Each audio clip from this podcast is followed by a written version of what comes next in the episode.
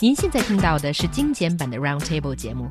想收听并下载一小时完整节目，可以打开网站 c r i e z f m dot com，点击 Roundtable。Podcast 用户可以搜索“圆桌会议”。Listening to how people communicate is a very good way to get a flavor of every country's distinctive culture and customs. In China Daily recently asked its foreign readers to list some of the topics that they hear most about in China. 不同国家的人喜欢聊的话题也不一样。如果你是在中国生活的外国人，你可能会听到以下独特的中国式聊天话题。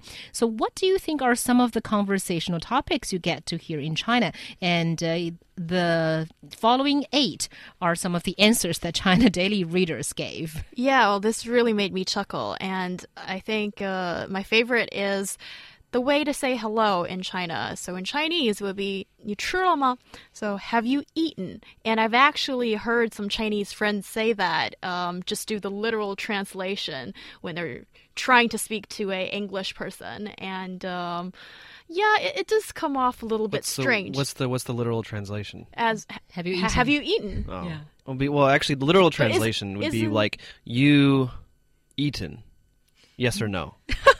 Right. Uh, Please. Okay. Well, at least we want the sentence to make some sense, right? Right. right. So that's really strange to say hello to someone like that, right? Yeah, it, it is kind of funny. I mean, like even even inside of English, um, I remember. Um, the first time that I had any real contact or or um, extended contact with someone from the UK was when I first moved uh, to Beijing in 2008, because my first roommate was from Essex, uh, just outside of London, and I remember waking up one morning, like we'd been living together for like one or two days only.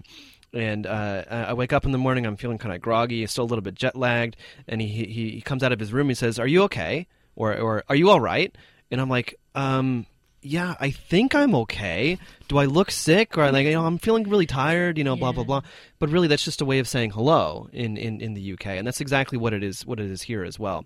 Um, have you eaten? They're really not asking you. Have you eaten? It's just a way to say hello. But also, I think that this, you know, have you eaten things gets a little bit overblown, mostly by Chinese people. Chinese people are like, oh, you know, Chinese culture is so interesting, huh? We always ask you if you've eaten. But I mean, I've, yeah, no, it, it's it happens. It happens to me a lot, uh, where Chinese people say, "Oh, yes, Chinese culture is just so interesting. We always ask you. Don't you think that's strange that we always ask you if you've eaten?" Um, and I think that it, it doesn't happen as often as Chinese people actually think it does. In my observation, you know, saying ni hao or saying, you know, zao or saying uh, bye bye or something like that, you know, these types of, of much more informal greetings, I think, are a little bit more. Um, a little bit more common necessarily than Nichirlama. Yeah, I think people still ask Nichirlama, but it's not as common as it used to be. It may be an old time, you know, uh, common thing. And uh, let's look at the second, which is also interesting. So, your watch looks great. How much does it cost? Not much. Got it on discount. So, asking people about how much something cost after complimenting them on that thing. I think it happens a bit more often on girls, I guess, than guys. Guys don't ask about, you know, oh, where'd you get that watch? Oh, I do. You really? Oh, yeah, of course. Really? Or 'Cause your I'm shoes actually, are I'm actually curious, yeah. okay, or your shoes are really nice. Where did you got them? How much does it cost? You know, it happens amongst guys too. But what I thought was interesting about this one is the response to the question. Not much, got it on discount. I think for some Chinese people, I don't know how representative I am here, that um, you don't want to show that you spend a lot or implying that you have a lot of money or anything like that. You sort of just want to show humility. And by saying, oh, you know, it's not much, uh, got it on on sale, you know, that kind of thing. Well, also, I, th- I think, I mean, it depends on your social circle. I think, you know, once you get past a certain amount of money, it really doesn't matter. It's like, how much was that watch? Ah, it's only 10,000 renminbi, you know, something like that. I mean, then, like, seriously, like, we're talking about, like, you know, like the 1% really, really rich people. They have a very different attitude towards money than, than, than we do. But also, I think in terms of getting it on discount, I think it's also not just humility, but also a way of, of for people to show how clever they are. You know, oh, yeah, you know, um, um, you know, I saw this, I saw this, and, you know, how, how much was that? Oh, it was this, but, but I was able to actually go on Taobao and get it for, for even, I found it for even cheaper, and so that's why I bought this one when it was on discount, and I waited a couple days, and I made sure that instead of, instead of 20% off, it was 30% off, you know? And It's so- like a conversation of me. well, That, exactly, you know, exactly, and also I think that this perhaps uh, the writer of this article in the China in, in China Daily perhaps doesn't quite understand Western culture because I don't necessarily find that rude. I think Yeah, um, don't think it's asking asking me how much money I make that's a bit of a sensitive topic, Mm. and it's not necessarily rude, but it's certainly not very polite uh, to ask someone that, and that's something that happens to me Mm. uh, quite often, especially like when I'm in a cab or something like that, or I just met someone. They'll, I mean, cabbies are notorious for this. How much do you make? Do you have a car?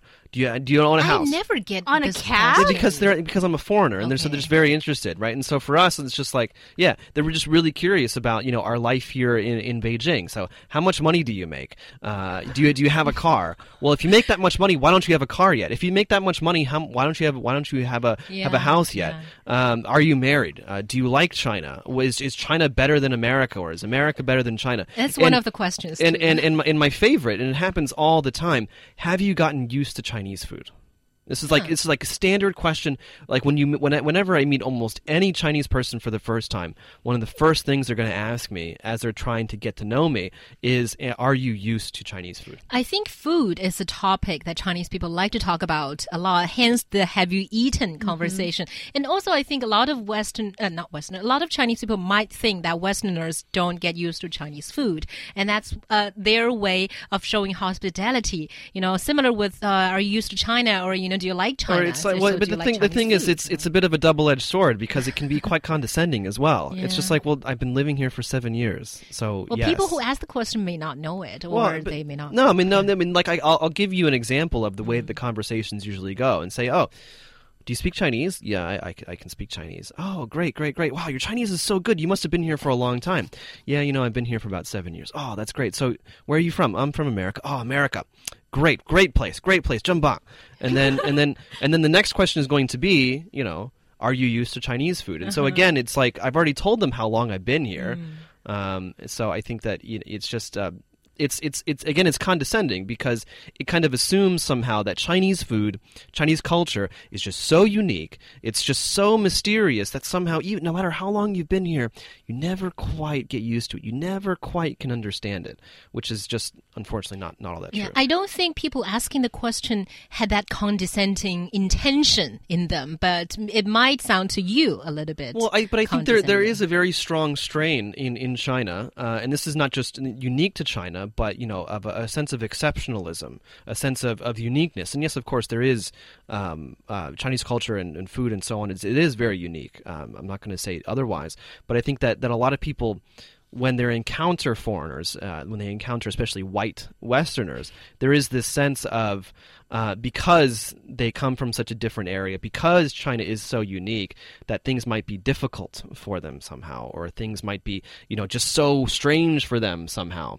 Um, and so, I, so again, maybe it doesn't, they don't mean to be, but certainly it does seem that, so it seem to be condescending sometimes. Well, I think every culture, language is unique, and it's not just Chinese, but I think um, sometimes maybe we're just a little bit overly friendly because. I see John's examples about, oh, your Chinese is so good. Wow, you used chopsticks Right, when yeah. you when you Of confront. course I can use yeah. chopsticks. Uh, wow, your Chinese is so good. And, yeah. But all, all I've said is hello. yeah. Yeah, well, according to my experience, I can only say for myself, often it's just to show that you're friendly and to make conversation and um and sometimes you assume like cultures are that different and you don't maybe you don't know that there are so many Chinese restaurants in the US for example that a lot of people just know how to use chopsticks, but yeah, sometimes I think it's just um, sort of just trying to, to be friendly, that kind of thing. Yeah, I, I tend to agree with He Yang. It may be misunderstood as condescension, but definitely what that person is trying to do is to, you know, just make conversations, you know, uh, make that people feel welcome and, and, and welcome, accepted into the culture or something. right like but that. yeah but but again there is i mean i don't i i, I agree it is well intentioned but i think that it still comes from a place of thinking that uh, because China is so unique, because China is so different, that you know it's going to be difficult for for Westerners, for other people who aren't Chinese. And I think that, that the problem there is you're assuming that it's just Chinese culture and, and, and thinking and, and food is just so far beyond anything else. That's why it's difficult.